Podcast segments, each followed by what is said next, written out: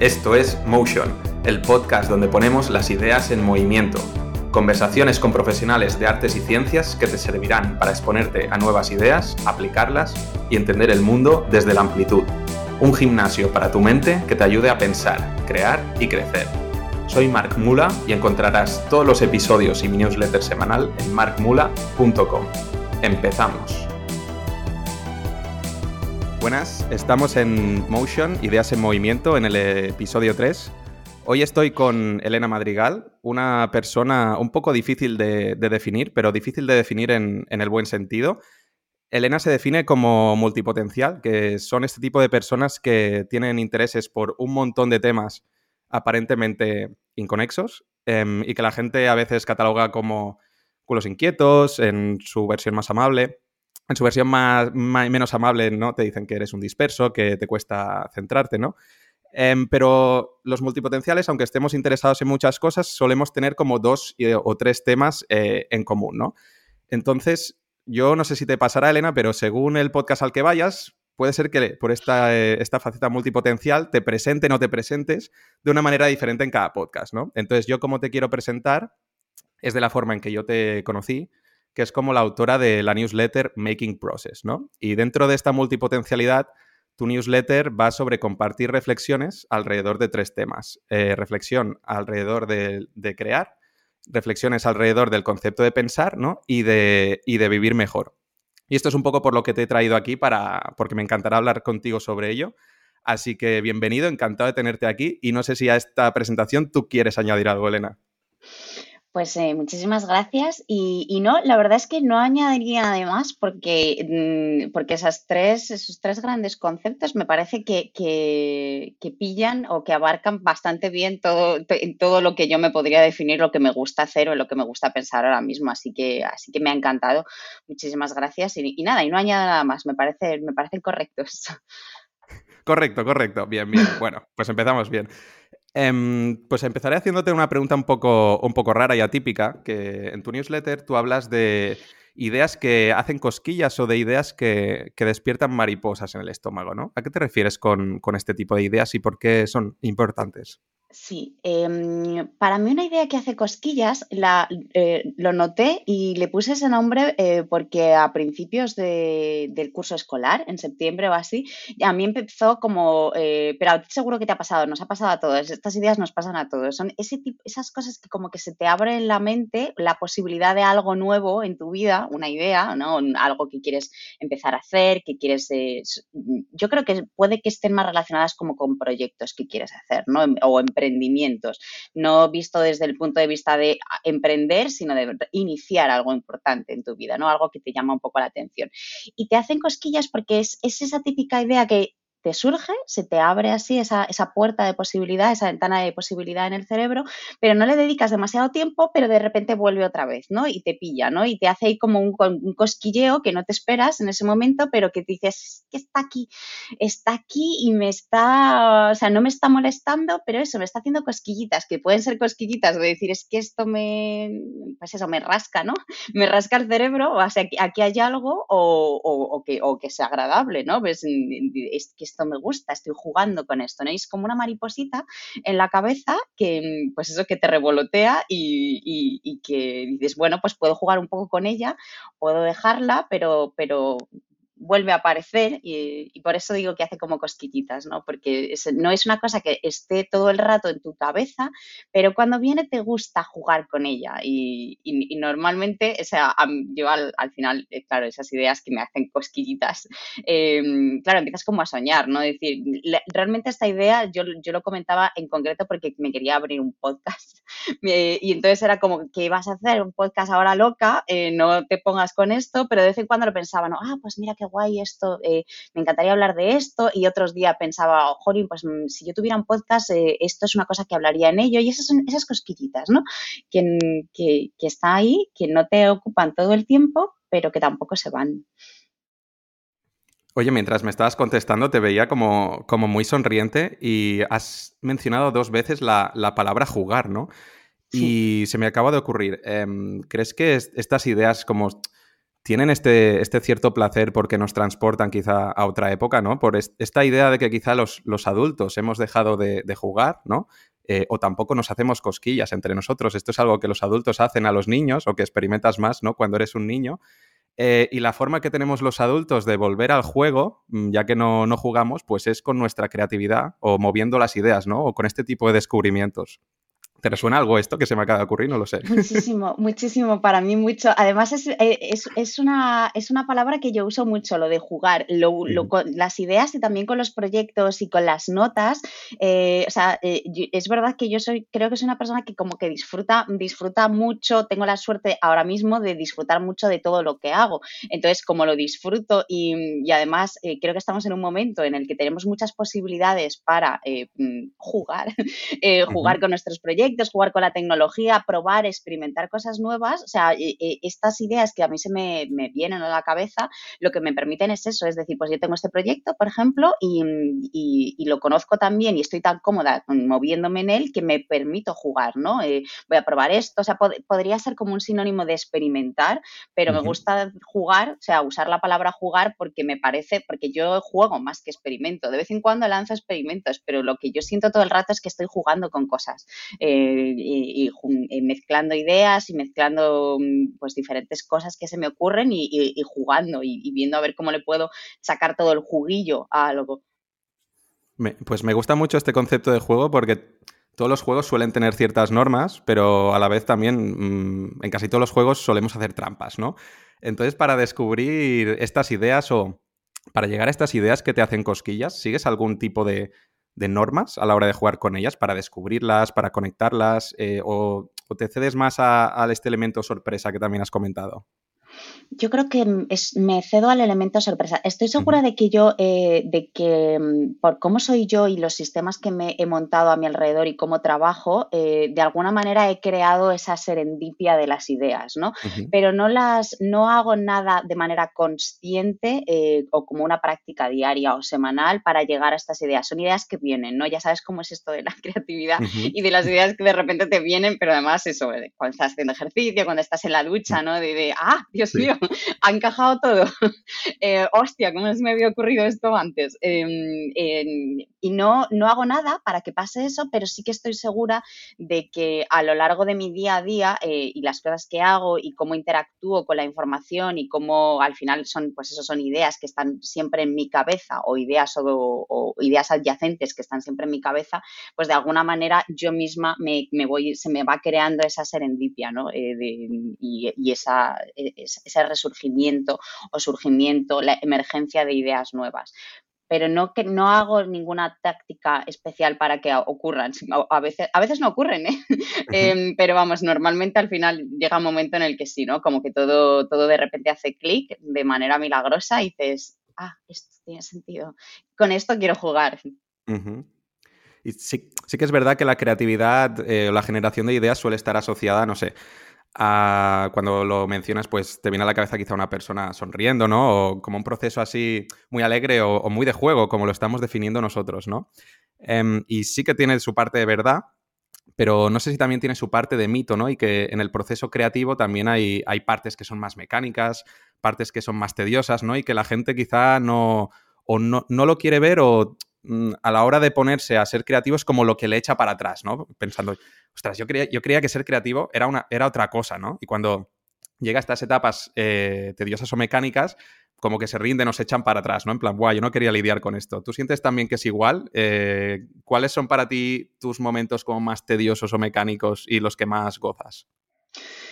Pues em, a ver, eh, yo lo que, lo que, o sea, no te voy a contestar directamente a la pregunta, va, a ir más como una reflexión, pero espero en algún momento que se parezca la respuesta a lo que estás preguntando. Eh, sí que es verdad que hace unos meses sí que notaba eh, cuando me, o sea, me sumergía yo misma en lo que es el proceso de escribir, de escribir la newsletter esta de Making Process, que sí que sí que sentía que había una parte que era muy, no tan, no, no tediosa, sino frustrante en el sentido de decir, estoy aquí sentada y no me sale nada, ¿no? E, eso de decir, no. y entonces es cuando te viene el pánico de yo no soy creativo, la creatividad no viene y ahí es cuando te tienes que decir a ti mismo que realmente eso de la creatividad y como el genio que aparece ahí, pues es que no, es, no existe, que lo tienes que llamar tú sentándote a escribir hasta que salga algo y muchas veces directamente no sale nada. Em, y, pero durante una época sí que es verdad que, que, que, me costaba, ¿no? Y que sentía este, este tedio y este proceso de decir, Dios mío, esto me está costando muchísimo hasta que de repente empiezan a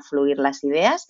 Creo que nos pasa a todos, al menos en el proceso de escritura, eh, eh, pero también he llegado a un punto, y hablo de en el proceso de escritura porque para mí es como el proceso más creativo, porque luego yo cuando trabajo normalmente en esas ideas me surgen de otra manera, pero al final cuando estás escribiendo, estás escribiendo algo un poco de cero, porque esta era una newsletter de reflexión, eh, no era una newsletter de curación de enlaces, sino de, pues, crear realmente contenido casi de cero. Em,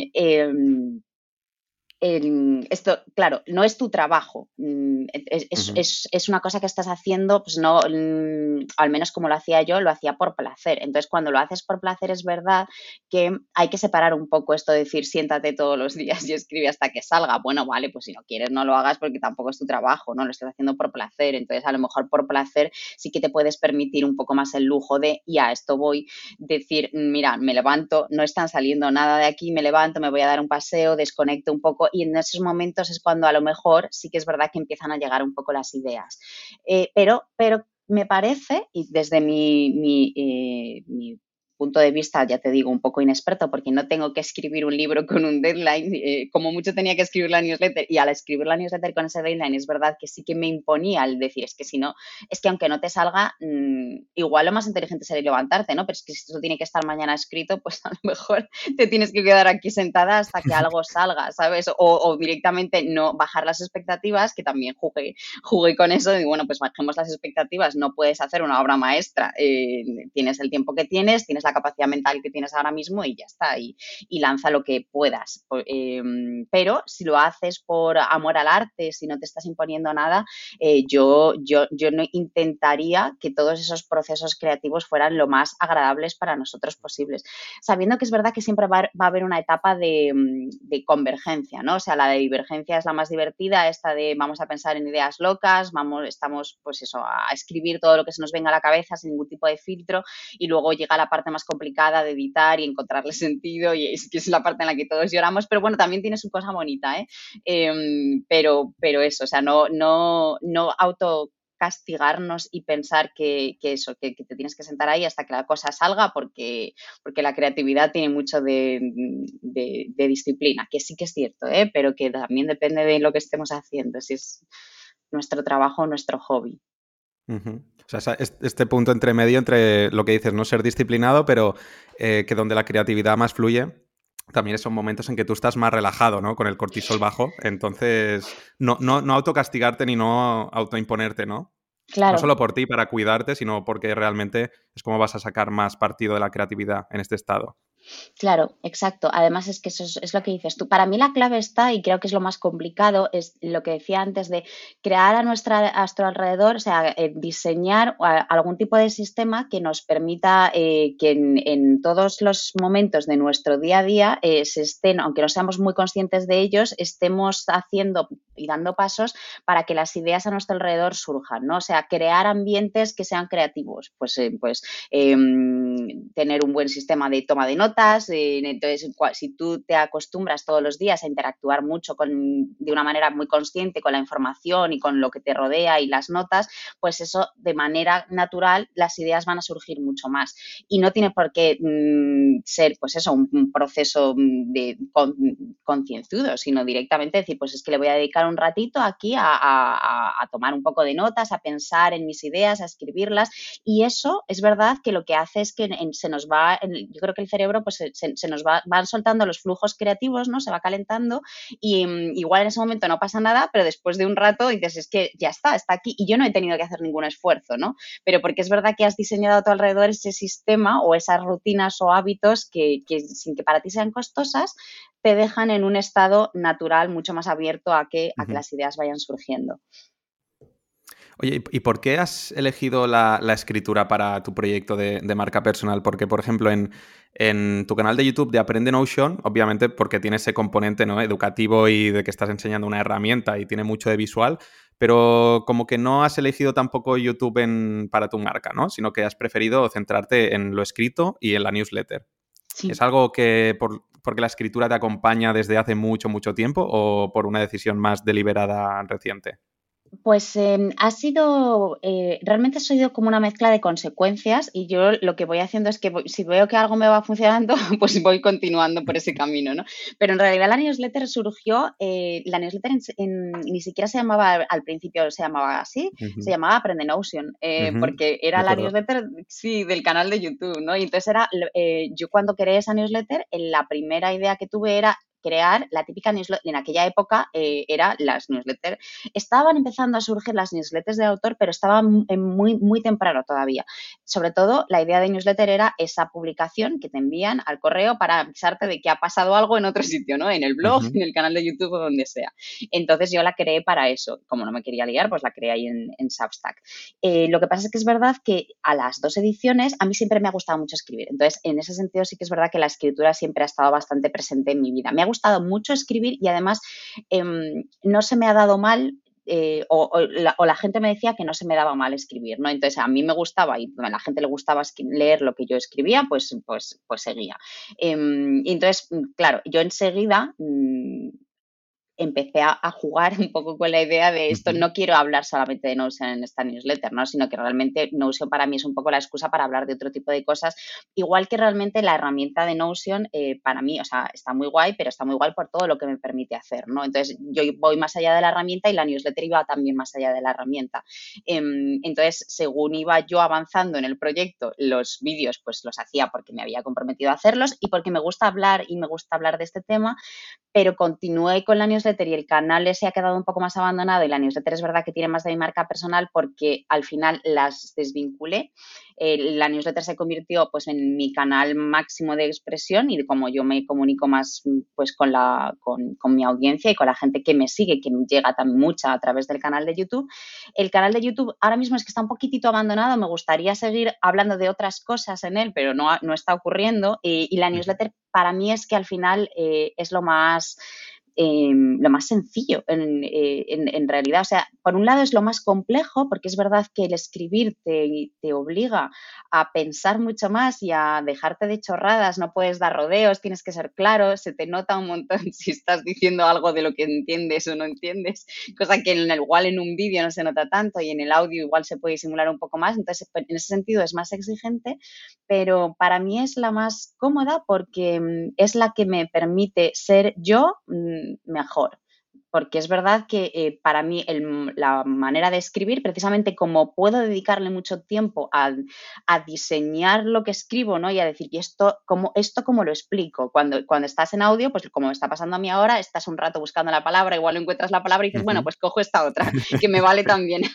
Pero cuando estás escribiendo, realmente yo intento que eso no pase, o sea, verdaderamente elijo con cuidado las palabras, entonces es lo que e, es el medio que me deja más ser eh, o me deja transmitir mejor lo que está pasando por mi cabeza.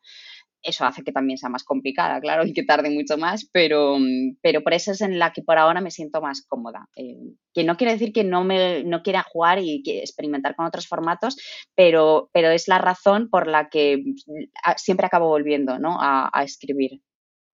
O sea, ya em, acabas de hacer esta vinculación ¿no? entre el proceso creativo que, es, eh, que implica la escritura ¿no? y el hecho de que mm, también está relacionada la escritura con el pensamiento por eso, ¿no? porque te obligas a tener que expresar con mucha exactitud y con mucho detalle eh, los pensamientos que tienes en tu cabeza ¿no? y, que los tienes que poner de una forma mucho más rigurosa o, por decirlo de otra manera, que la, la, letra queda, ¿no? Entonces las palabras un poco se las lleva el viento, pero como la letra permanece, todo lo que tienes que poner ahí, pues tiene que estar muy bien pensado precisamente para que revisado con el tiempo, pues no lo sé, sigas queriendo decir eso que, estabas diciendo, ¿no? Aparte de, tú como autora de, escribir, de tener esta, esta newsletter, tú en tu, en tu, página web cuando entras, em, lo que pone es, ¿qué hace Elena Madrigal? Elena Madrigal lo que hace es diseño sistemas para ayudar a personas y negocios a pensar y crear mejor, ¿no? Entonces te quería preguntar, em, ¿qué significa que ayudas a alguien a, pensar mejor? Por ejemplo, ¿lo puedes desarrollar un, poquito más? ¿En qué consiste este, este trabajo? Sí, em, bueno, a personas, eh, en realmente, eh, yo sobre todo pienso, me gustaría pensar que la mayor ayuda que hago ahora mismo para pensar mejor es la newsletter, eh, precisamente porque hablo, abro, pues eso, nuevas ideas, nuevas reflexiones y me gusta pensar que, pues eso, o sea, no, eh, eh, no es un, bueno, pero es que ahora mismo es una mezcla. antes era reflexión pura, ahora es una, durante una época fue como recopilación de enlaces, pero era enlaces pasados muy por mi filtro y muy con todas mis reflexiones. Entonces, sí que es verdad que me gusta pensar que yo cuando esas reflexiones las vuelco ahí, invito a otras personas a que verdaderamente le den al coco y digan, hola, esto, esto, esto, cómo influye en lo que yo pienso, ¿no? Y al final, para mí pensar mejor es eso, e, es, em, tener, em, ser conscientes de cómo pensamos, eh, pensar sobre cómo pensamos, sobre los procesos que están ocurriendo en nuestra mente para que pensemos así, que nos hagamos preguntas de esto, ¿por qué lo he pensado? Em, ¿Lo he pensado porque tengo esta creencia? ¿Porque alguien está queriendo que yo piense esto? Y que verdaderamente verdaderamente hagamos ese ejercicio como de metacognición, ¿no? Que, que, que igual tú no eres consciente de que lo estás haciendo, pero yo intento que, se despierten esas inquietudes en, la cabeza de la gente cuando lo lee. Habrá gente que no, eh, o directamente que él pase y se vaya a otras cosas más ligeras, y otras personas que verdaderamente quieran interactuar un poco, pues eso, con esa apertura de ideas. Y para mí pensar mejor es eso, ¿eh? es, es, como huir de atajos y del pensamiento pues más, más rápido y pensar eh, por qué estamos pensando eso, hacer muchas preguntas, em, eh, pensar también en, las ramificaciones que puede haber eh, de las decisiones que tomemos, em, que nos preguntemos de dónde viene, ¿no? ¿Por qué pienso esto? ¿Cómo lo puedo relacionar con esto otro que también pienso o que sé o que conozco? Eh, todo lo que pasa dentro de la cabeza, ¿no? Para mí eso es pensar mejor. Y, y me gusta pensar que ayudo sobre todo a través de la newsletter a eso. Y en nivel de más de equipos y de empresas, más que pensar mejor, que también em, intento que de esta misma manera, o sea, como yo al final lo que hago en las empresas, más que intentar que piensen mejor, es intentar mejorar sus procesos de comunicación y de documentación, lo que eh, creo que consigo mm, es que cuando se empiezan a plantear por qué documentan de esa manera o por qué no documentan de esa manera, ellos mismos piensen también por qué piensan así, ¿no? al final, cuando tú documentas y cuando tienes que documentar información o tienes que pensar no solamente en cómo tú vas a actuar con la información que tienes a tu alrededor, cómo la vas a recuperar, cómo la vas a guardar y tal, sino que tienes que pensar también en cómo lo van a hacer la gente que trabaja contigo, em, tienes que forzarte a ti mismo a pensar, vale, ¿cómo son mis procesos? O sea, ¿cómo, ¿dónde encuentro la información? ¿Cómo la capturo? ¿En qué contexto la capturo? ¿Qué es lo que estoy haciendo? ¿En qué contextos voy a querer que esa información resurja? Y eso, aunque tú estés hablando y estés pensando de la información y de la documentación, lo que estás haciendo también es pensar en, o sea, estás pensando en cómo piensas y en cómo trabajas, ¿no? Entonces, em, yo, yo fuerzo un poquito en lo que hago en esas empresas a, que hagan ese ejercicio.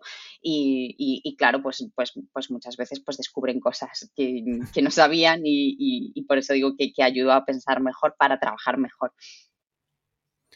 ¿Podrías poner, por ejemplo, algún, algún ejemplo de basado en el proceso o en el sistema? Y por supuesto, no hace falta mencionar ninguna empresa en concreto, pero más que nada como ejemplo de lo que te sueles encontrar con una empresa que quiere mejorar sus sistemas o su forma de, pensar colectivamente o de, o de pensar en equipo.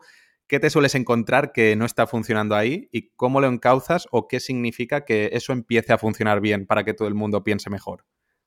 Sí, eh, bueno, como yo normalmente, yo me he especializado en Notion, eh, a mí normalmente la gente me contacta para eh, literalmente que yo pase la mopa en el Notion de la empresa, ¿no? Entonces, ¿qué, me suelo encontrar? Pues me lo y me lo encuentro en todas partes, o sea, que nadie se sienta mal, porque es verdad que se tiende a eso, que la gente usa Notion como usaba antes Evernote, como carpetas, ¿no? O sea, muchas páginas, que las páginas en Notion son como carpetas, pues meten toda la información ahí dentro. ¿Qué ocurre? Pues que estás metiendo la información en cajones, entonces lo que estás haciendo es, es, que la información viva solamente en ese cajón. No, no estás permitiendo que, o sea, y, si yo necesito buscar esa información, eh, solamente me queda una manera, que es acordarme de en qué cajón la metí o, echar mano del, del, buscador. Entonces, ¿qué pasa? No se encuentra la información. Pues claro, no se encuentra, pero porque no has hecho, no has hecho ese ejercicio de pensar, vale, esta información que yo estoy guardando en este momento, que estoy guardando en el cajón, información importante, a lo mejor ahora para mí es información importante, pero dentro de tres meses mm, no, me quiero acordar de esta información por eso, sino porque la guardé pensando en que la iba a poder usar para este proyecto. Pues entonces intenta eh, que tus procesos a la hora de guardar información no sean pensando en la guardo en información importante, sino en en qué contextos voy a querer resurgir esa información o en qué contextos la voy a querer aplicar. Entonces, les voy diciendo eso y les voy diseñando un poco el sistema dentro de Notion para que, eh, para que sea más fácil para ellos em, cuando encuentran esa información útil, guardarla teniendo en cuenta estas cosas y no, y no eso, no a este cajón y ya está. Encuentro una cosa interesante al cajón de las cosas interesantes, ya, pero ¿por qué es interesante? Eh, ¿Dónde la querrías usar? ¿En, en qué contexto? Piensa en eso y, y, piensa también en qué momentos de, de tu día a día eh, interactúas, ¿no? Y te encuentras con esta información, pues si es trabajando, pues entonces ten siempre un, créate, sí, un pequeño sistemita o un pequeño flujo que te permita, si, se te ocurre algo trabajando, muy rápido poder volcar eso que se te ha ocurrido o eso que has encontrado, ¿no? Bueno, pues tú has detectado que te pasa eso, pues en este momento diseñamos en el sistema un, flujo en este punto donde tú trabajas normalmente para que puedas introducir la información de manera muy rápida. Si te has dado cuenta de que, de que surgen más dudas en este espacio, en este punto de tu espacio de trabajo, pues aquí vamos a crear una ayuda para... Y es es hacer como una arquitectura, ¿no? Como un diseño de planos y, e ir pensando, yo vengo del mundo del diseño, eh, uh -huh. del diseño de experiencia de usuario, ¿no? Entonces, hacíamos eso con las aplicaciones y con las webs, yo lo hago ahora dentro de lo que son los espacios de documentación de las empresas. Pensar en cómo la persona eh, va a navegar por, por ahí y, y, y, dónde va a encontrar frustración y, y cómo intentar evitar esa frustración y mejorar cómo trabajan. Pues creo que ya has, has, dado las pistas, ¿no? De lo que es uno de tus otros temas de muchísimo interés, ¿no? Y que lo tienes en tu bio de Twitter, que son los Knowledge Systems. Eh, y el, el, puente que quiero hacer es el del PKM, ¿no? Que es el Personal Knowledge Management, ¿no? Eh, sí. ¿qué, qué, puedes definirlo para alguien que no conozca lo que es esto? Y que se puede aplicar tanto a, a empresas o a personas en este caso, ya que la, el acrónimo va con la P de personal.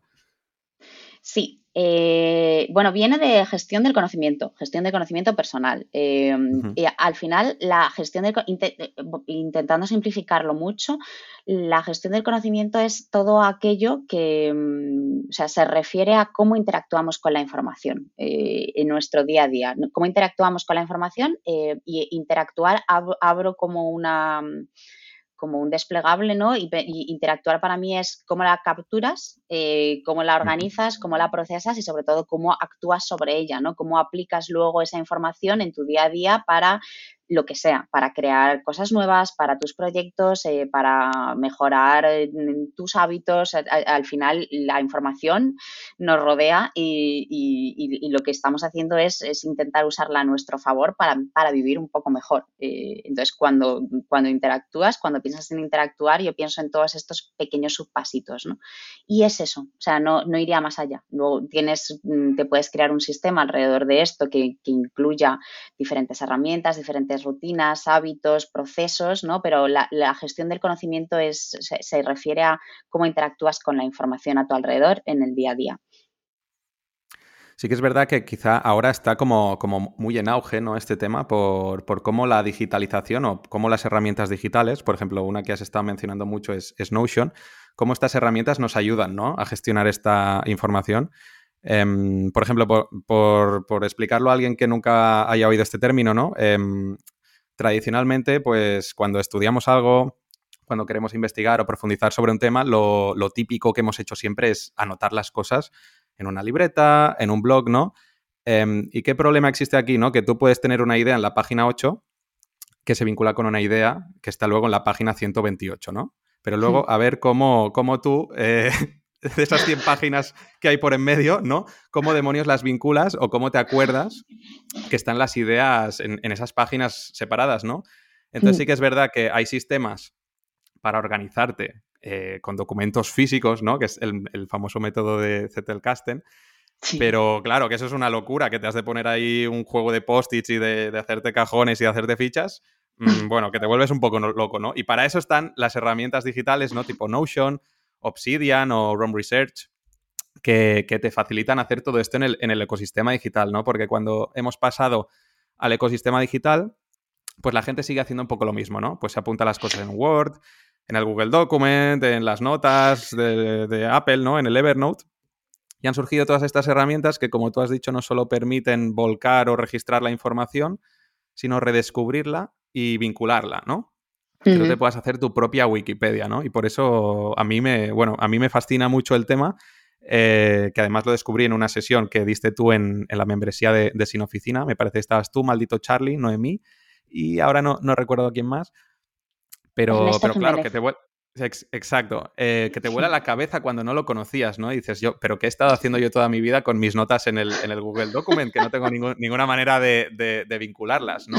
Sí. Em, entonces, por eso, ¿por qué crees que, puede, al margen de la herramienta que elijas, ¿por qué crees que esto puede ayudar a, cualquier persona, sea un arquitecto, sea un médico, estudiante en la ESO que tiene que hacer exámenes? ¿Por qué crees que esto es tan importante que lo empecemos a aplicar en nuestro día a día? Em, para mí, el, punto clave y, creo, y aquí hablamos, eh, yo, tengo, tengo una opinión muy fuerte sobre esto y es que realmente cuando hablamos de sistemas de gestión del conocimiento eh, nos metemos en terrenos ya muy personales, ¿no? Es que siempre va a haber gente que prefiere una herramienta, un proceso y tal, y creo que es totalmente no, lógico porque al final la gestión del conocimiento está tocando un tema muy personal, ¿no? Que es nuestra información, eh, que no solamente son notas que, que, ya pueden ser muy personales, sino son documentos privados, fotos de nuestros recuerdos, o sea, nuestra vida. Por eso, por eso es, un tema que a mí me interesa tanto y es tan importante y a la vez es tan personal y a la gente le, genera unos sentimientos tan fuertes. Eh, entonces yo ahora, a partir de ahora, voy a hablar de mi caso personal. Em, yo me he dado cuenta de que soy una persona extremadamente visual en el sentido de que necesito ver las cosas para entenderlas bien y poder interactuar con ellas, ¿no? Y jugar con ellas. Entonces, para mí estas herramientas eh, han supuesto un antes y un después porque te permiten todas ellas, de alguna manera, Em, romper un poco la barrera entre tus ideas y tus notas y el espacio físico. O sea, tú ves tus, ideas y tus notas. En un cuaderno, pues lo que decías tú, veo la página 4 y luego me tengo que pasar las páginas para ver la 100. Pero en estas herramientas puedo ver la 100 al lado de la 4 eh, y veo una idea y cómo se puede, eh, cómo es parecida a otra idea y las puedo comparar, las tengo una al lado de otra, que lo puedo hacer también en el Zettelkasten, no con los posits, pero bueno, digitalmente es que es tan cómodo. Em, y además, pues en lo físico todo tiene, tiene tiene, tiene, sus limitaciones. ¿no? Eh, con estas herramientas, literalmente, puedo ver mis ideas una al lado de otra. Y no solamente verlas, porque, por ejemplo, en Notion eh, no es tan fácil conectarlas. Eh, hay, hay, herramientas, dentro de todas estas herramientas de pensamiento, hay algunas que están más basadas, por dar un poco más de contexto, que están más basadas en, en la capacidad que tienen para interconectar unas con otras y otras que tienen que funcionan un poco de otra manera y no y su fuerte no es la, el interconectarlas, ¿no? Pero de todas ellas son muy visuales, porque es verdad que juegan pues esto con la idea de yo tengo aquí una nota, tengo una pieza, un asset de información y lo puedo ver al lado del otro y puedo compararlos, puedo ver uno pues como, como uno contradice al otro, como uno se relaciona con otro. Y luego lo que hacen algunas de estas herramientas como Obsidian, como Roam Research, es que literalmente te permiten conectarlas, ¿no? Con este, este sistema de backlinks que lo que hace es crear un enlace entre las dos, pero que es un enlace que es como que se hablan, ¿no? entre ellos. La nota A habla a la nota B, pero la nota B sabe que la nota A le está hablando, ¿no? Entonces puedes ir de la nota A a la B y de la B a la A. Y, entonces puedes saltar entre tus ideas y luego además puedes añadirle pues esta vista de gráfico que te permite ver hasta qué punto tus ideas están conectadas o no, ¿no? Y decir, vale, pues aquí eh, es que es maravilloso es que el, poder ver, decir, vale, todo esto es mi cerebro, todas estas son mis ideas, mis, mis, notas sueltas, y, pero si yo me meto en una de estas notas, puedo ver todas las ramificaciones que he tenido de esa idea, ¿no? Y, y puedo ver que algunas a lo mejor no tienen nada que ver, pero oye, voy a atreverme a ver si puedo crear una relación entre ellas, ¿no? Voy a triangularlas, ¿no? Y esto lo ves por esta vista de gráfico. Y eso lo que hace al final es que, es que tú quieras pasar mucho más tiempo interactuando con tus propias ideas y pensando en tus ideas, ¿no? Eso que decíamos de piensa piensa cómo piensas. Eh, eh, em, empiezas un proceso de metacognición que lo que te hace es que pienses mejor, ¿no? Y, verdaderamente digas, vale, no solamente he tomado una nota, es que esta nota eh, me, me esfuerzo un poco a relacionarla con otras cosas que sé, otras cosas que me pregunto, pues eso, preguntas que tengo, con proyectos que tengo abierto y, y verdaderamente estoy interactuando de manera consciente con la información que me rodea. Por eso son tan importantes, porque no es, no es solamente guardar información y ya está, sino eh, usar la información para hacer el mejor trabajo de nuestras vidas. Y cuando digo trabajo, puede ser también eh, mejorar nuestras relaciones con otras personas o, o, eso, mejorar nuestra vida a través de los hábitos y tal, porque esto, extendido ya todo, entonces, mm, eh, si tú empiezas a ver pues, que hay determinados temas de información o de tus notas que tienen más, más cantidad de notas, no dices, es que este es un tema que me interesa y a lo mejor este tema que me interesa pues es eso, es la salud o el ejercicio. Bueno, pues entonces voy, si, si es un tema, es un área de mi vida a la que yo le doy importancia, te invita a pensar en de qué maneras puedes dar más importancia o puedes mejorar en este área, ¿no? Entonces, tener esa, ese sistema, ¿no? De, esa gestión del conocimiento más o menos un poco eh, en orden, eh, tanto en orden como tú quieras, porque este es otro tema, ¿no? Que también nos genera mucho estrés, que si no está perfectamente ordenado, pues lo pasamos mal y a lo mejor, a lo mejor no hace falta que esté perfectamente ordenado, ¿no? Si tú te sientes cómodo así. La idea es eso, es, es que, tú te sientas cómodo eh, y te sientas pues, que estás pensando mejor y que estás trabajando mejor y viviendo mejor gracias a toda esta información. Has, comentado una cosa que creo que es muy interesante, que quizá yo lo he enfocado mucho como a, lo profesional, ¿no? He dicho estudiantes, abogados, médicos, pero tú has sacado una cosa también muy útil, que es em, que también estos sistemas o el, el, PKM te sirve para mejorar hábitos o para mejorar cosas de tu vida cotidiana, ¿no? Porque lo que suele hacer la gente es ir a aplicaciones quizá muy concretas, ¿no? Cuando quiere traquear algo, me lo invento MyFitnessPal para traquear pues la dieta que estás haciendo o una para traquear los ejercicios o, las horas que duermes, ¿no? Sí que es verdad que estas herramientas obviamente mm, pues son muy específicas y son mejores en ese campo para hacer esa función, pero luego no están relacionadas con el resto de cosas, ¿no? Entonces, lo que tú sí que puedes hacer creándote tu sistema es poner en relación, pues hay todos los datos que va recopilando de las horas que duermes, yo qué sé, me lo invento, la variabilidad de tu frecuencia cardíaca, si has entrenado o no ese día, eh, qué, horas del día tienes más estrés o te sientes menos estresado y empezar a hacerte preguntas, ¿no? ¿Por qué estos días tengo más sueño o menos? Eh, ¿Por qué fluyo más esto? Ah, y coincide con este otro evento que suele pasar, ¿no? Y claro, lo ves en perspectiva y dices, ha pasado por esto, ¿no? Que si lo tienes todo disperso, esa relación no, no la hubieras podido ver, ¿no? Y esta mezcla precisamente entre lo personal y lo profesional a un golpe de clic que puedes saltar entre tus datos como más privados, eh, psicológicos o físicos, a lo, que haces tú, ¿no? Como profesional, pues que tiene, tiene una ventaja enorme. Yo lo veo mucho como cuando descubrí el concepto, me vino enseguida lo del interés compuesto, ¿no?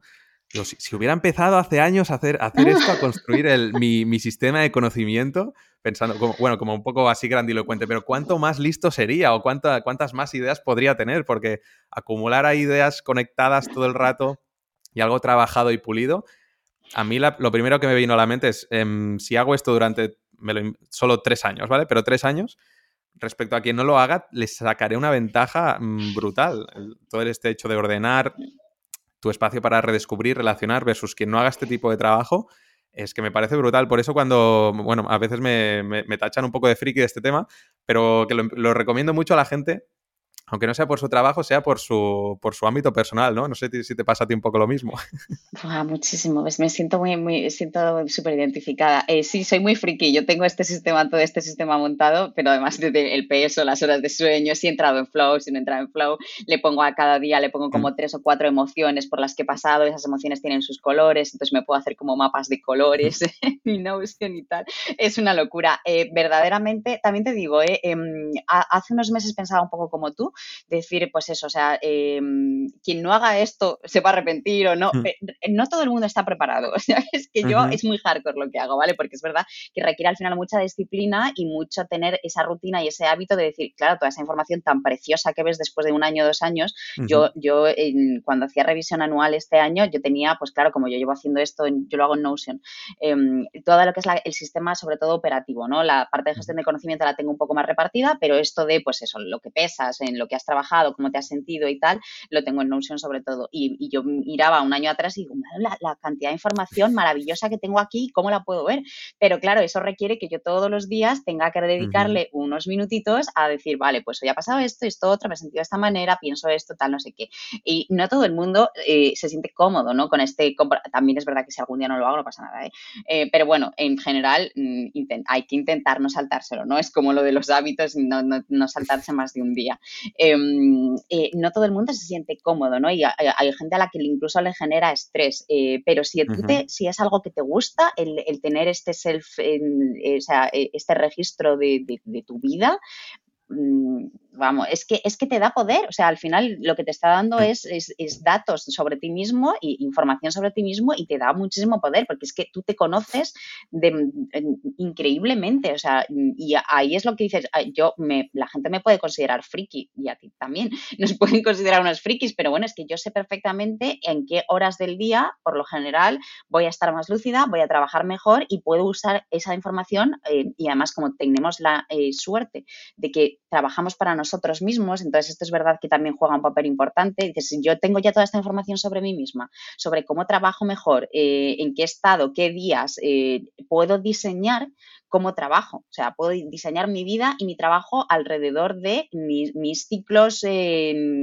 mis biorritmos, mis estados de ánimo y verdaderamente yo lo hago. O sea, yo tengo, yo, sé qué cosas puedo hacer con, con, un estado de ánimo y qué otras cosas no. Y tengo bases de datos en Notion filtradas pues para cuando estás bien. O bueno, cuando estás bien no, ¿no? Pero la que te requiere baja energía y me salen todas las tareas que me requieren baja energía. Entonces puedo verdaderamente diseñar mi día a día para que se adapte a como yo estoy y no, y no, ah, pues la tarea más dura del día, la primera. No, o sea, yo lo primero que hago es lo que me apetece hacer porque lo tengo todo diseñado para intentar buscar fluir. Eh, por eso lo que decía al principio, ¿no? o sea, yo, yo eh, lo que he hecho ha sido crear un sistema a mi alrededor que me permita em, eh, entrar o, vivir en un ecosistema que sea lo más creativo o que sea lo más benévolo conmigo y con mi cabeza posible para invitar a esta creatividad que no siempre se traduce en escribir algo de cero, sino simplemente pensar mejor a la hora de trabajar para otros clientes.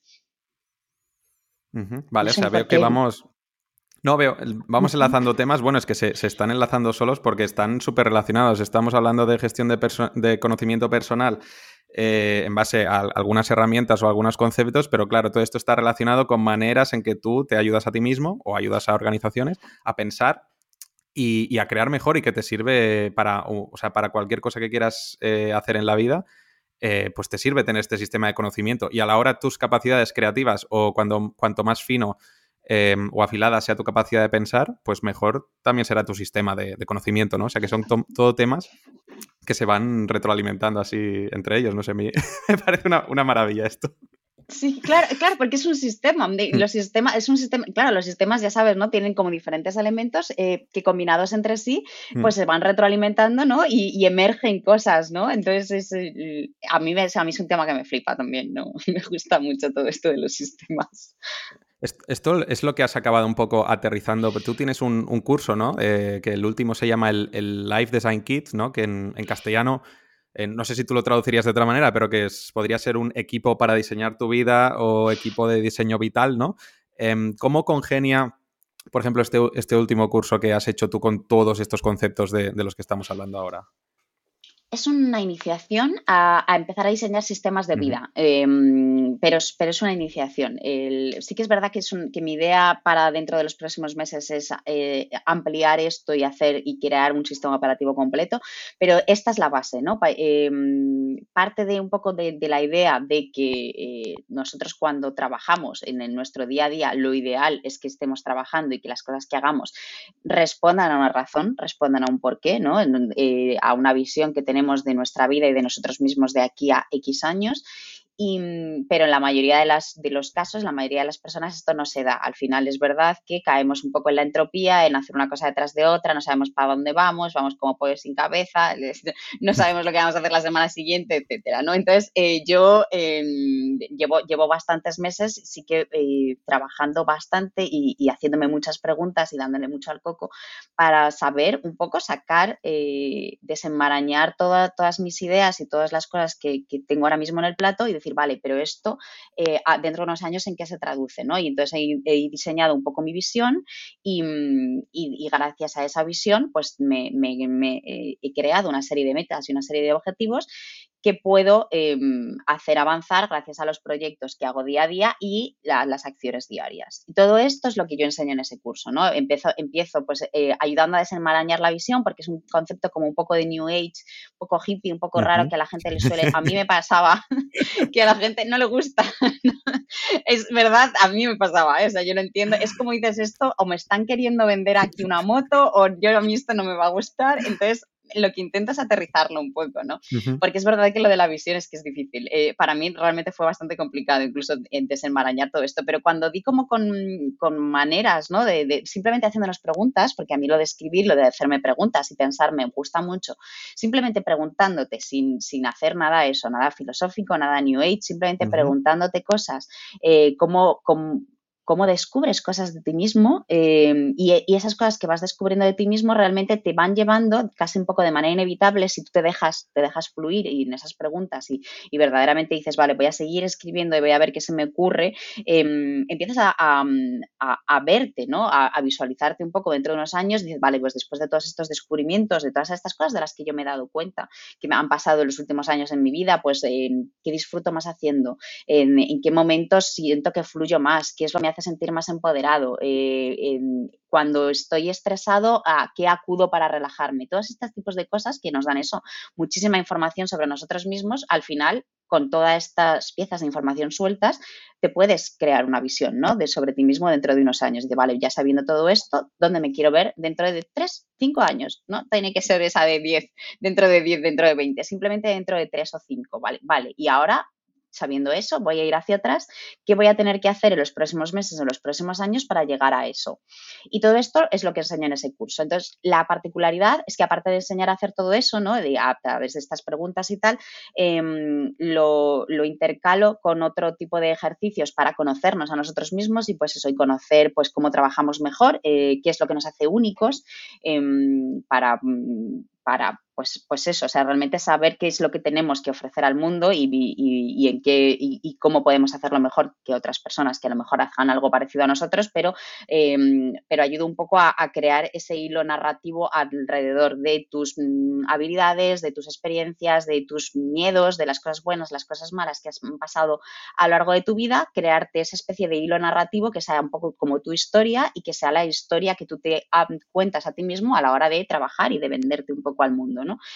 Venderte al mundo o a venderte a, una, a, tu pareja o a tu familia o, a tu comunidad. O sea, no tiene por qué ser siempre pensando en lo profesional, aunque es verdad que ayuda, pero, pero vamos, se puede aplicar a todos los ámbitos de la vida. Y, la particularidad es esa, es que luego después de esto, lo que hago es todas estas em, eh, insights que he sacado sobre ti, todas estas cosas que he ido sacando, lo enseño a ponerlo en diferentes bases de datos en Notion para crearte como una especie de sistema de navegación vital dentro de Notion, ¿no? Entonces tú entras ahí y te lo pones, lo ves todo bonito, vale, pues esto soy yo, estas son mis habilidades, esto es mi propósito y con esto eh, me creo este sistema de objetivos que se traducen en proyectos, que se traducen en acciones, lo que hace que tú día a día, las tareas, las, las acciones que haces, sepas perfectamente de qué proyecto, a qué proyecto pertenecen y ese proyecto qué objetivo te va a ayudar a alcanzar y ese objetivo cómo te va a acercar a esa visión que has diseñado para ti misma Oye, pues, wow, has, dicho en algún momento que, bueno, que este, este curso se basa mucho en el hecho de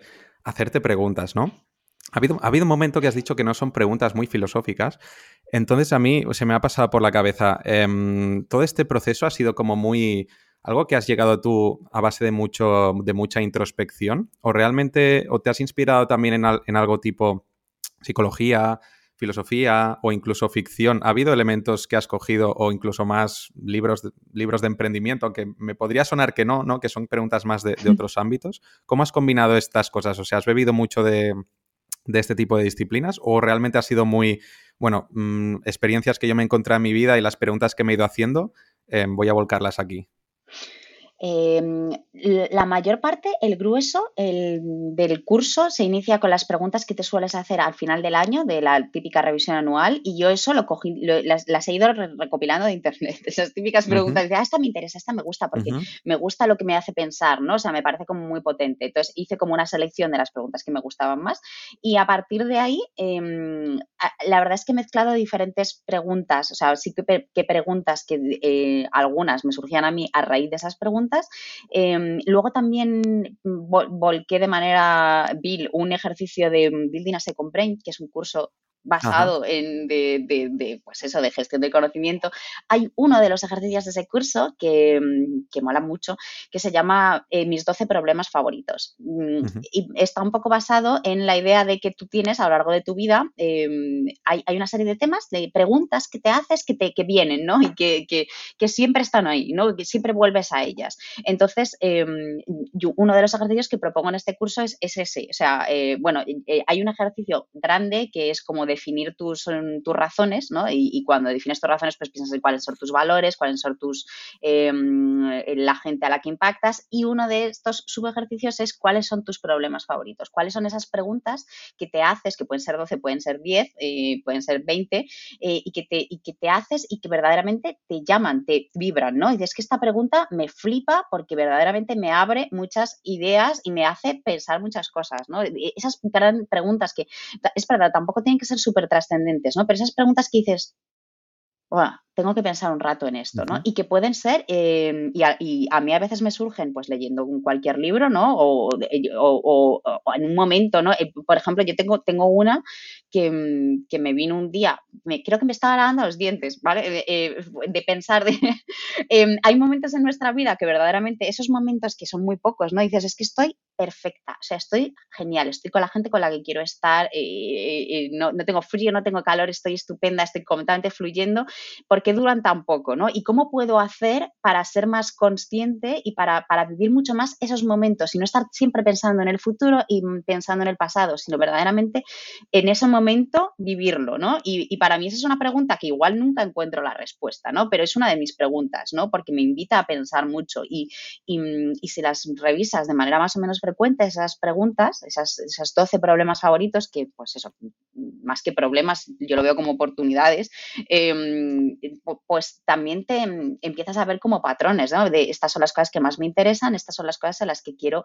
trabajar eh, y cuando digo trabajar no digo trabajar de manera por cobrar un sueldo por ello, sino pues eso, pues, pues voy a escribir sobre esto, ¿no? O voy a, en mi, en, mi sistema de gestión del conocimiento, en mi jardín digital, en Zettelcast, en mi segundo cerebro, como tú lo quieras llamar, hay notas sobre esto, ¿no? Sobre la conciencia plena, sobre vivir más en el presente, etcétera. Entonces, em, me he basado en todas partes por, contestar a la pregunta, en libros, en cursos y en, preguntas que encuentro por ahí en internet y todo un poco lo que resonaba conmigo, porque yo este curso lo hice después de que ese mismo proceso funcionara conmigo misma, ¿no? O sea, yo me di cuenta de que todo esto, pues a mí me ayudó muchísimo y digo, vale, lo voy a intentar simplificar para ver si puedo ayudar a más gente. Em, y yo a ese proceso llegué, pues eso, o sea, buscando también en, internet em, buenas maneras de ponernos objetivos, preguntas que nos tenemos que hacer. Lo que pasa es que lo veía todo como muy inconexo.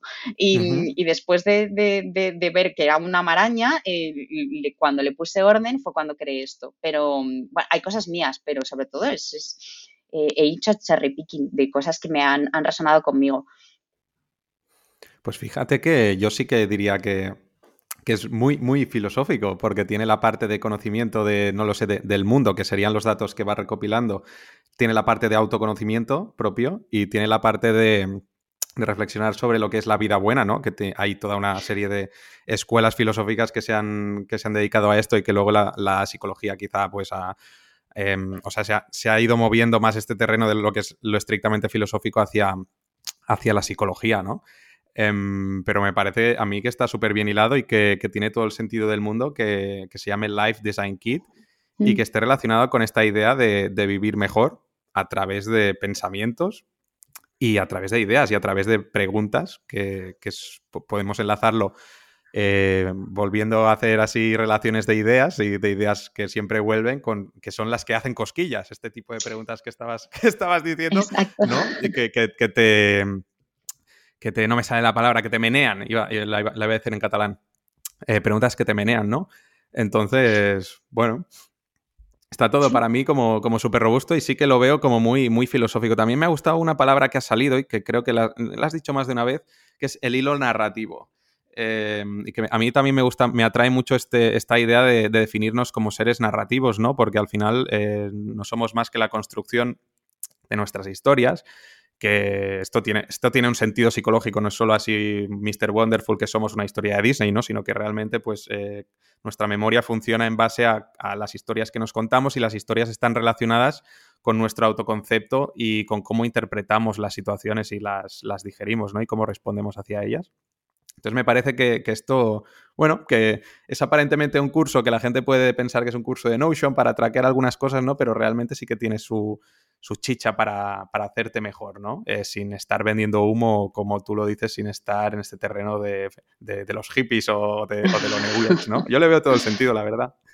Guay, gracias. Ah, para mí sí, ¿eh? para mí sí que, sí, que pretendo que sea mucho más allá de Notion. Es verdad que, que, luego está el después de hacer todo esto, pero realmente el curso, pues a lo mejor eh, cuatro o yo no sé, un, un 80% es pensar en eso, en tu vida, ¿no? Y en a dónde vas y por qué vas y, por qué, ¿no? En el por qué. Y luego, pues eso lo puedes, realmente lo podrías volcar en un, blog de notas, lo podrías volcar en Obsidian. Lo que pasa es que yo es verdad que el otro 20% enseño a hacerlo en Notion.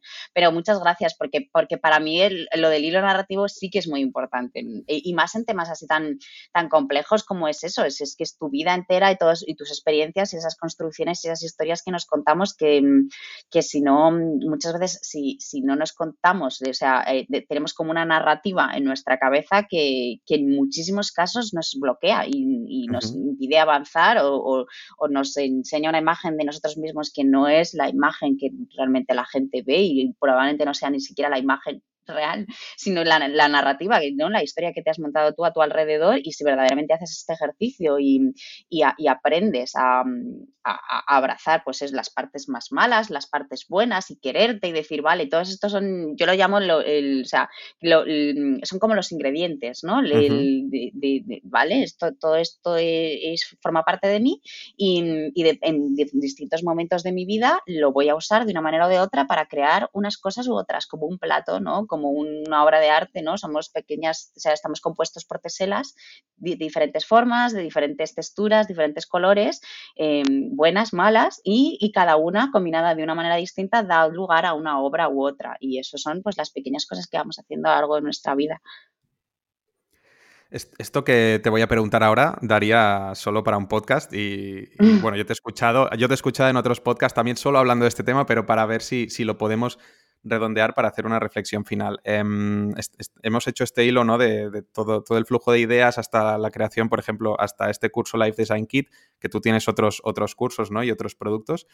La idea de la Creator Economy. Es decir, ahora estás hablando, ¿no? Y para quien tampoco lo conozca, pues Elena parece que es una persona que diseña un curso pues desde su casa, lo cuelga en una plataforma eh, que se llama Gumroad, eh, la gente lo paga también desde su casa, hace desde su casa y Elena tiene unos ingresos o tiene un trabajo 100% digital y que es un trabajo que hace una vez y ese trabajo se vende muchas veces, ¿no? ¿Qué, está pasando en el ecosistema digital o qué es, la, qué es la Creator Economy de la que tú hablas tanto? Pues es, lo, que has contado tú. En realidad eh, es un movimiento que, mm, si todo va bien, eh, porque hay, mucha, hay mucha historia también y mucho idealismo alrededor, pero bueno, si todo va bien es verdad que, nos mm, que promete que las personas que son buenas en algo, eh, todos lo tenemos, ¿no? Todas aquellas personas pues que podemos, mm, tenemos una pasión, tenemos una habilidad, poder eh, vivir o intentar vivir un poco de ella, ¿no? Pero no solamente de esa habilidad, sino que se tienen que juntar una serie de elementos y es que tú puedes, puedas, tengas estabilidad, eh, tengas además, eh, y esto es lo que nos permite la tecnología y es una cosa que, por, que, no, que, ha surgido en los últimos años, por eso se está empezando a hablar de esto ahora, que tengas las herramientas y las plataformas a tu alcance para poder que esta habilidad, esto que haces tú bien, poder llegar a una audiencia que es global, gracias al poder de Internet, gracias a las herramientas no-go. Em, tú puedes, como yo, decir, yo tengo esta habilidad, yo sé hacer esto, eh, voy a hacer vídeos sobre ello y después de hacer estos vídeos voy a hacer un curso y este curso puede llegar a toda la gente que, a la que yo he llegado gracias a estos vídeos o gracias a los los que escribo en Twitter o gracias a una newsletter o a mi podcast, me he ido creando una audiencia y esta audiencia luego puedo de alguna manera, em, o sea, se convierten en mis clientes, eh, se convierten en las personas que, que, están dispuestas a pagar por lo que yo hago, ¿no? Entonces, si todo va bien, em, pues podrías incluso llegar a vivir hay gente que lo está haciendo, em, ingresar mucho, em, pues, a, pues es a través de, o sea, con muy, mm, muy poco conocimiento tecnológico por tu parte, sin verdaderamente tener que hacer tampoco tú gastar demasiado dinero en estas plataformas, porque ahora mismo pues te las puedes construir tú o, están casi al alcance de tu mano, llegar a mucha gente y ayudar a mucha gente, ¿no? Impactar a mucha gente y poder tener ingresos suficientes como para incluso vivir de esa pasión, ¿no? Que no es vivir de las rentas, sino directamente, pues decir, pues oye, yo, yo trabajaba, yo trabajaba para agencias de diseño y, ahora trabajo de una cosa que me gusta más, me sigue gustando mucho más el diseño, pero eh, mm, he convertido mi habilidad, le he puesto un paquete, la, he paquetizado y, la, y, estoy viviendo gracias a, haber sabido usar esa habilidad, pues para, mm, para dar algo que a la gente le, pueda interesar a más gente y llegar a más gente que con la que llegaba antes trabajando en una agencia. Y eso es la Creator Economy. para, no irnos por las ramas, porque de esto podríamos empezar a hablar del futuro de la Creator Economy o cómo es el día a día de alguien dentro de la economía, ¿no? De, los creadores o las diferencias versus la, pues, pues eso, hacer tus cursos en una plataforma que es tuya versus publicar en sitios tradicionales, ¿no? Como en prensa y tal. Em, me gustaría acabar con, algo para terminar de, hilar estas tres ideas ¿no? alrededor de este podcast, que son las tres ideas de Making Process, que son la idea de crear, la idea de pensar y la idea de vivir mejor. Tú el, bueno, no me acuerdo exactamente cuándo fue, pero hace relativamente poco en Twitter compartiste que querías poner en tu web em, las cosas que eran importantes para ti, ¿vale? Que son cinco cosas. ¿Me las dejas leer un momentito? Sí, claro. Vale, pues vamos a ver lo que tú quieres incorporar en, tu web. Tu lista de prioridades, de cinco prioridades. Una es pasar más tiempo teniendo conversaciones interesantes con personas de calidad que compartan más inquietudes, perdón, mis inquietudes y mis valores. Segunda, dar el mejor uso posible a la atención de que dispongo, usándola para hacer mi mejor trabajo y evitando desperdiciarla allí donde no merece estar. Tercera, tener más tiempo para leer, aprender, seguir desarrollando ideas y creando contenido de manera consistente. Cuarta, cuidar de mi cuerpo y mi cabeza, nutriendo ambos con pensamientos y alimentos de calidad, haciendo ejercicio diariamente y asegurándome de que duermo lo suficiente. Y por último, hacer más de lo que me gusta y se me da bien, y menos o nada de lo que no. Y esto dices que lo quieres poner en tu web. Em, yo estoy de acuerdo pero quiero que expliques por qué consideras que es importante. ¿Por qué es importante que la gente empiece a saber las cosas que valoran los profesionales a, quien puede llegar a contratar o con quien quiere llegar a trabajar? Pues precisamente por, eso, o sea, para mí, eh, cuando lo estaba escribiendo pensé, esto es, esto es un filtro, o sea, si yo tengo, eh, dejo muy claro realmente hay una doble razón, ¿no? Porque eh, si yo tengo en una página de mi web personal mis prioridades, me aseguro de que las veo yo también. Pero bueno, como yo mis prioridades las tengo en más espacios y en más sitios, eh, pero bueno, es importante. Em, pero me gusta que estén ahí. Además va a ser una página que no va a ser el sobre mí, sino que va a ser una página de ahora, porque, porque puede que esas prioridades en algún momento cambien. Eh, entonces, yo soy muy fan de las páginas de ahora, precisamente como por eso soy muy multipotencial y lo que estoy haciendo ahora puede que no sea lo que estoy haciendo dentro de tres años años, sí que tengo que, quiero tener una en la que piense, pues eso, es en la que hable y, haga a la gente saber en lo que estoy trabajando, eh, qué es lo que me interesa en este momento, y dónde está mi atención y cuáles son mis prioridades. Porque, mm, que, y, a esas prioridades, claro, yo llegué después de todo este proceso del, del Life Design Kit, ¿no? Y, después de haber pasado también un año muy duro de, de, trabajar mucho y no poder al final disfrutar del, del, trabajo que estaba haciendo, que me encantaba, pero, pero llegaba con la lengua fuera y no, y, no me estaba gustando, ¿no? En lo que me estaba convirtiendo. Eh, entonces, eh, pues establecí esas prioridades y, y teniendo en mi web esas prioridades, también me aseguro de que la gente que, que, si me van a contactar para decirme cómo funciona esto, cómo le cambio el idioma Notion, por ejemplo, em, y yo no contesto en tres días o no contesto una semana o directamente no contesto porque no me da la vida, que sepan que no es porque mm, es, porque en mis prioridades no está eso. O sea, en mis prioridades está sacar tiempo para poder seguir aprendiendo, para poder estar con gente, porque, porque para mí eso es importante. Entonces, es importante eh, que yo pueda darte soporte de alguna manera, pero eh, comprende que no pueda participar en tu proyecto si no está en línea con esas prioridades, porque creo que no va a tener un impacto donde yo creo que puede tener un impacto. Eh, o sea, que, la gente más o menos entienda que, que no que, o sea, me, estoy cerrando. O sea, al final es una manera de filtrar, de, de, filtrar ellos a mí y yo a, y yo a la gente que pueda entrar. No, no puedo estar disponible para todo, me encantaría. Eh, no, no, no, puedo hacerlo todo ni puedo responder a todo porque mis prioridades son estas en este momento. Eh, y, y, además creo que así también me conocen. Pero como ya me conocen a través de la newsletter, bueno, no todo el mundo lee la newsletter, ¿no? También es una manera de darme un poco, un poco a conocer sin, sin contarlo todo en una página de sobre mí. Claro, es decir, quien normalmente a ti quien te descubre en tu web ya tiene un nivel de conocimiento bastante avanzado de ti, ¿no? Pero sí que se me ocurre que, o sea, a mí me parecía muy guay porque es como empezar a tratar o, o mostrar que aunque trabajes profesionalmente con alguien, ¿no? Que se vean las personas como un fin y no como un medio, ¿no? Esta persona es un medio para eh, escribir unos textos o para diseñarme un sistema de no sé qué, ¿no? Y decir, ah, no, esta es una persona con sus propios fines, ¿no? Y este es su carácter y estas son sus prioridades. Y como tú has dicho, pues hace, hace un poco de filtro, ¿no? Y me gusta que tus prioridades se han centrado, porque esto también daría para otro podcast, pero mucho sobre el autocuidado, ¿no?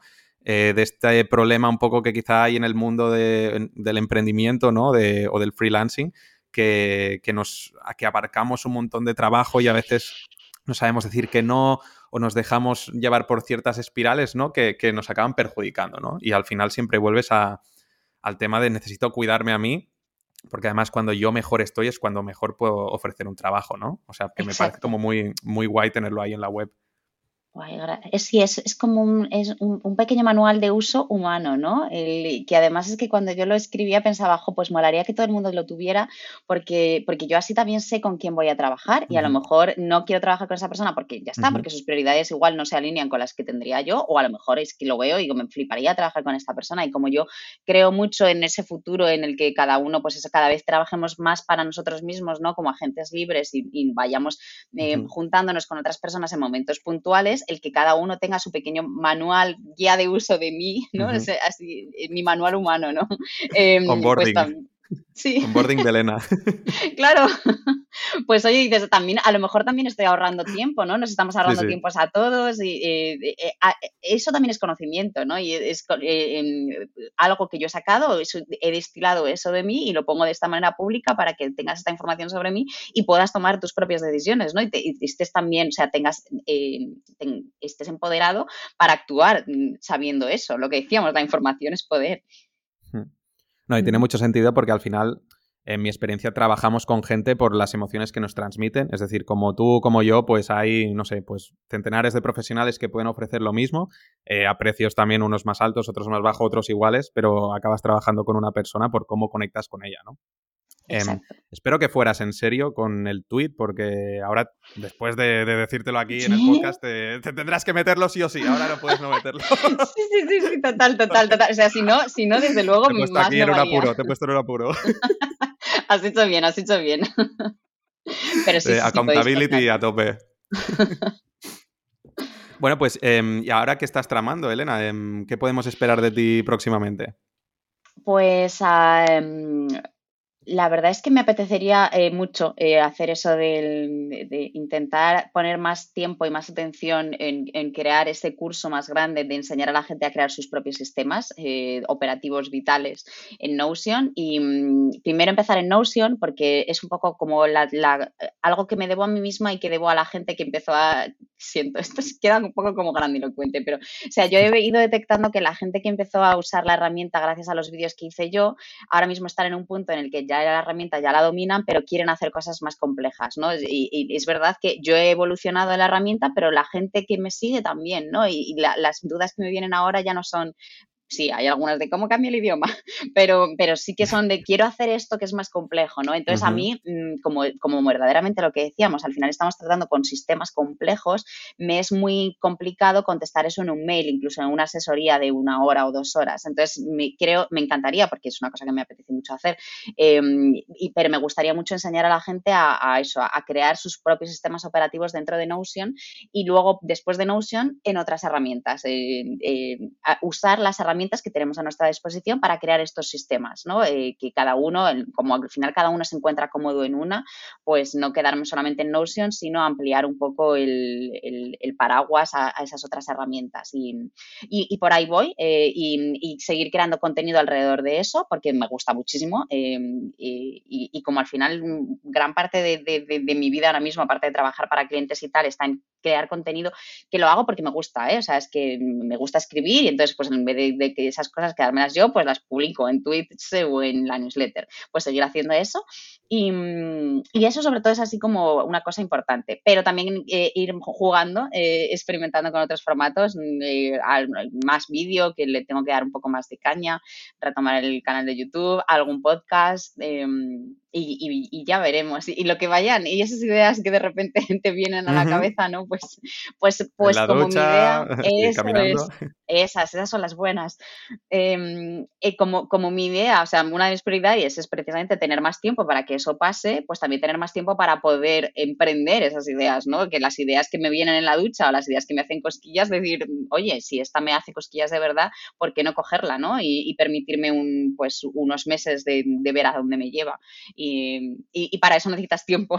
Y así que mi, idea también es eso, es ir a abrirme ventanas de tiempo para esto. Bueno, pues si todavía no, seguías a Elena, eh, ella está mucho en, Twitter y únete a, la newsletter que, estamos comentando de Making Process, que seguro que, que, te encantará. Y Elena escribe cada dos semanas desarrollando un montón más sobre estos temas, creatividad, de cómo pensar mejor, sistemas de pensamiento, organización, cómo vivir mejor, así que te la, recomiendo un montón.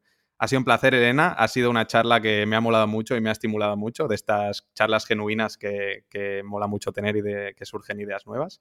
Así que nada, un placer y, y hasta pronto. Igualmente, igualmente de verdad. Muchísimas, muchísimas gracias a ti por la charla. Venga, hasta luego. Chao.